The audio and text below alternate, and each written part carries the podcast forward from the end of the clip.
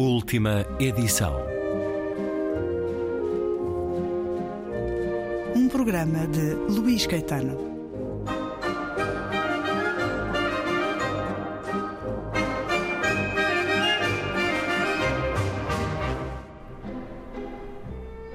Quando me pergunta se o dia me correu bem, encolho os ombros.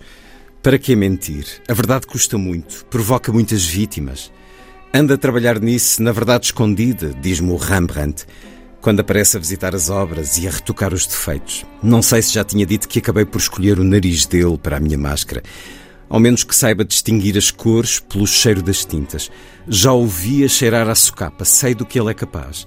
O Vermeer não toca em nada. O fio de leite escorre sempre da mesma maneira. É perfeito. Apetece-me dizer-lhe que agora escorre sem nata e sem lactose. Mas calme. Não quero perturbar o tempo dele. No dia em que se espalhar pelo mundo o soro da verdade, tudo morre num instante. Cuidado, you bastard, diz o comandante no ecrã. Hei de lá chegar primeiro que tu. Rio-me dele. Eu é que sou o comandante. Hei de chegar primeiro que o soro da verdade e que todos os inimigos juntos.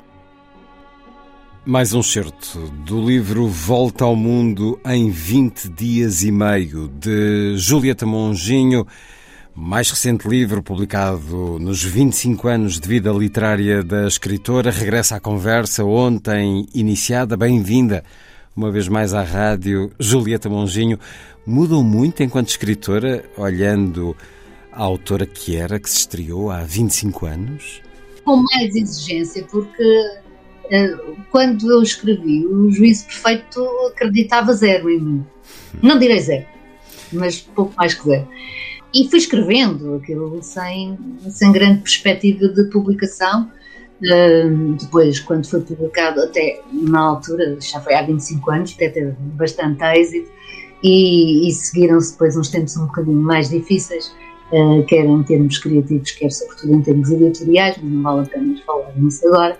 Uh, agora, houve realmente um percurso de grande exigência para comigo mesma, isso sim. Uh, ou seja, cada vez exige mais de mim e nunca fico satisfeita com aquilo que faço. E isso na escrita e na vida? Também, também, mas mais na escrita. Há muito da sua experiência como magistrada do Ministério Público, focada nos menores. Há muitos rostos de crianças que lhe somam quando escreve, nomeadamente quando escreveu este livro, Julieta Monginho. Este Léo tem o rosto de alguém? Eh, ele esforça-se por passar despercebido, para não ter o rosto de ninguém, faz uma máscara, tenta fazer várias. uma máscara para não ser uh, reconhecido por ninguém. Mas no seu caso, uh, no seu caso ele tem o rosto de alguém? Não, não tem o rosto preciso de ninguém. Tem o, o, o, o rosto lá está multifacetado de muitas crianças que, que eu ouvi, isso sim. Um, há, há, histórias muitíssimo piores do que as do, do, do Léo, uh, que, que eu vivi ou acompanhei na, na realidade, e, e aí sim eu chorei.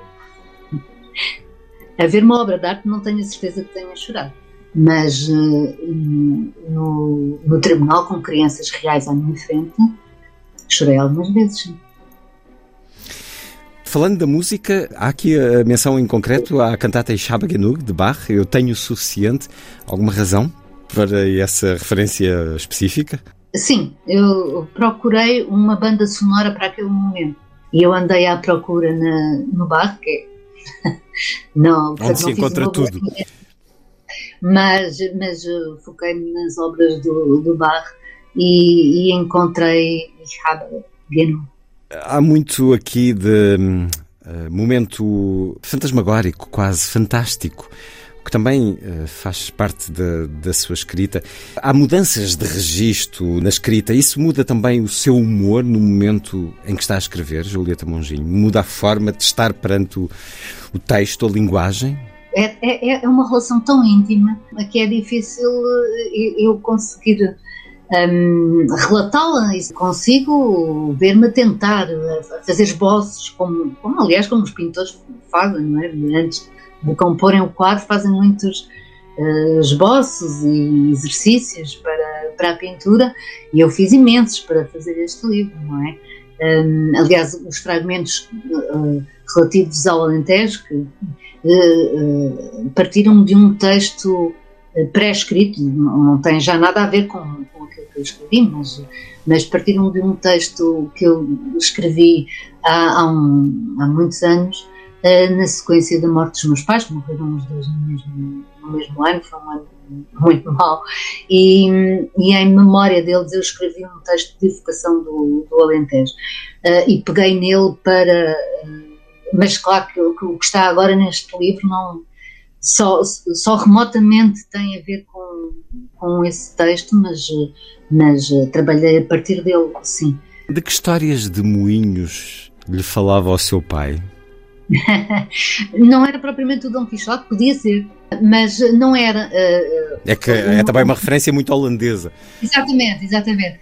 Uh, o, o meu pai uh, contava-me histórias ao, para dormir, é? Pronto, para adormecer. Mas era ele que as inventava, não havia naquela altura muitos livros infantis, não é como hoje que, em geral, o que acontece é adquirir-se, e aí acho que o livro infantil, felizmente, não tem tanta crise como os outros livros de ficção. Uh, e os pais vão buscar um livro e contam uma história às crianças até elas adormecerem, etc. O meu tempo, que há, há, há, há quase 60 anos, um, o meu pai, que, que é poeta e, enfim, também uh, inventava mundos e mundos e mundos naquela cabeça, adormecia-me a contar as histórias que lhe vinham à cabeça e, portanto, aquilo. Uh, só que ele adormecia primeiro que eu. e, e, e, como ele adormecia primeiro que eu, eu estava sempre. E depois, e depois, e depois.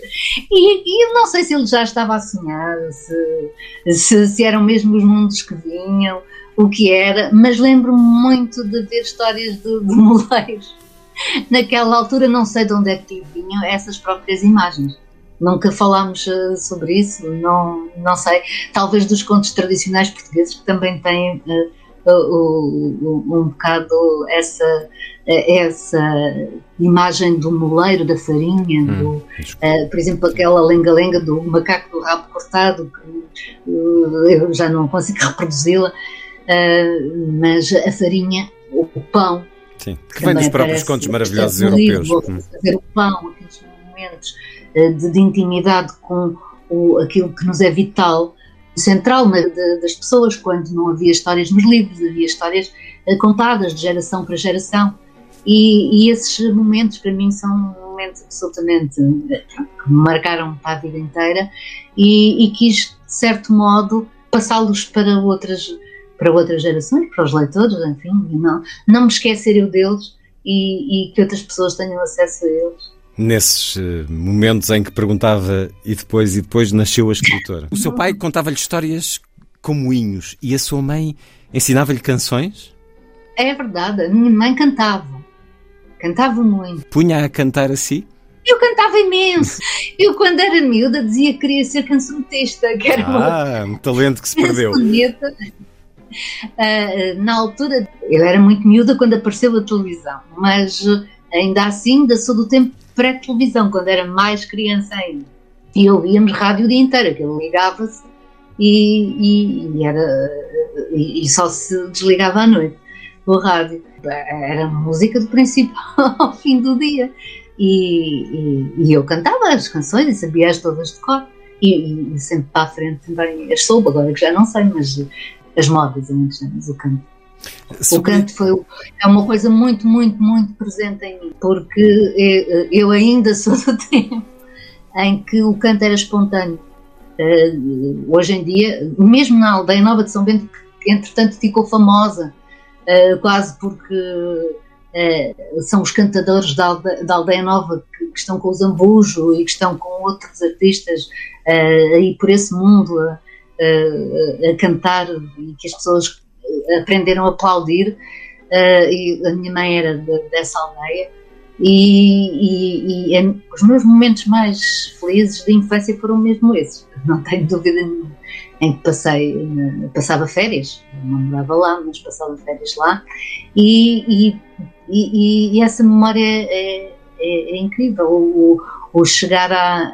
Lá, eu, havia, havia muitos sítios onde eles se, se reuniam eh, e, e, os meus avós viviam numa casa fronteira a um desses sítios, portanto eu quase de casa ouvia, mas não me contentava com isso e atravessava a rua e ia para lá ouvi-los. Sim. Como já nos disse, há também essa. Há também essa memória do Alentejo neste romance, Volta ao Mundo em 20 dias e meio, de Julieta Monginho, e a, as primeiras memórias da leitura marcante, dos livros que a fizeram leitora para sempre. Quais são? É muito heterogéneo, porque o meu pai tinha uma biblioteca.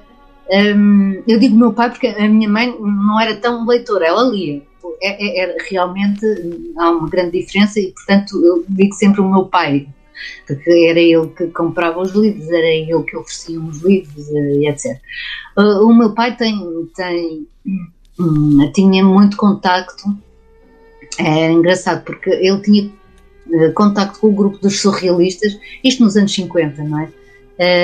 Com o grupo dos surrealistas que se reuniam, não só surrealistas, mas enfim, hum. para simplificar, no Café Gelo e uh, com os neorrealistas que, que se reuniam no outro lado. Uh, e ele fez-me sempre um bocado. Contava-me histórias de uns e contava-me histórias de outros, mais do Café Gil. Eu lembro-me de também miúda ir com ele ao, ao café e ver Então, cresce com histórias do surrealismo? Bom, também estão aqui, Não, também, também se nota a ligação. Sim, eu, eu cresci, como disse, a minha mãe a cantar e, e música, etc. E o meu pai a dizer poemas do Herberto Helder. Isto é uma mistura. Eh, eu acho que aprendi eh, a poesia com o amor em visita, não é? Aquela dar uma jovem mulher. Mais, mais? Foram os, eram, os, eram os versos que, que, o meu pai dizia muitas vezes, além da sua própria poesia, uh, mas e, e, eu acho que, que, que, foram, foram as primeiras poesias que eu vi na voz dele e, e mais tarde uh, tive algum, alguma ligação com o próprio Herberto uh, por via do, do meu pai, não só, mas tudo por ele, e, e como eu disse sempre desde o princípio, uh, esses eram os meus heróis, se tive heróis, eram esses, esses poetas, né? muito em particular Herbert. Sim. Uh, como os primeiros livros que li foram muito heterogéneos, li, mas também li as histórias das, das crianças, as Brancas de Neve e isso tudo, e não acho nada que tenham que ser revisitados, nem nada disso. acho que estão muito bem como estão não, não vamos uh, proteger as crianças ao ponto de, as, de, de, de, não as deixar sujar com nada. É? Elas precisam ser confrontadas com tudo. O, o, e, e, essas histórias um, eh, têm coisas boas, têm coisas más, como vai ser a vida delas. Portanto, não, não, não são histórias uh, de terror, são, são histórias como são. E depois, pronto, com, com com, com, livros muito, muito, muito heterogéneos. Eu tinha a coleção Mosaico, eu, que, que, tinha clássicos, eu tinha uh, peças de teatro, eu tinha Kleist, eu tinha. E eu lia tudo, porque quis, assim que aprendi a ler, 4, 5 anos, uh, o meu objetivo era ler a biblioteca toda. Portanto, eu ia das prateleiras mais baixas, que era onde eu chegava, até às prateleiras mais altas onde fui chegando, até já não conseguia chegar mais, porque o meu pai disse: não, a poesia erótica já não. Tinha eu 11 anos e ele escondeu-me esses livros. E não foi à procura deles, pela calada?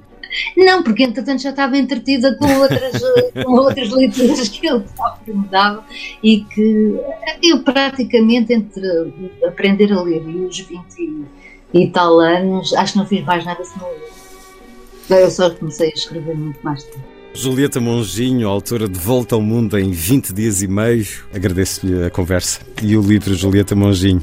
Que agradeço.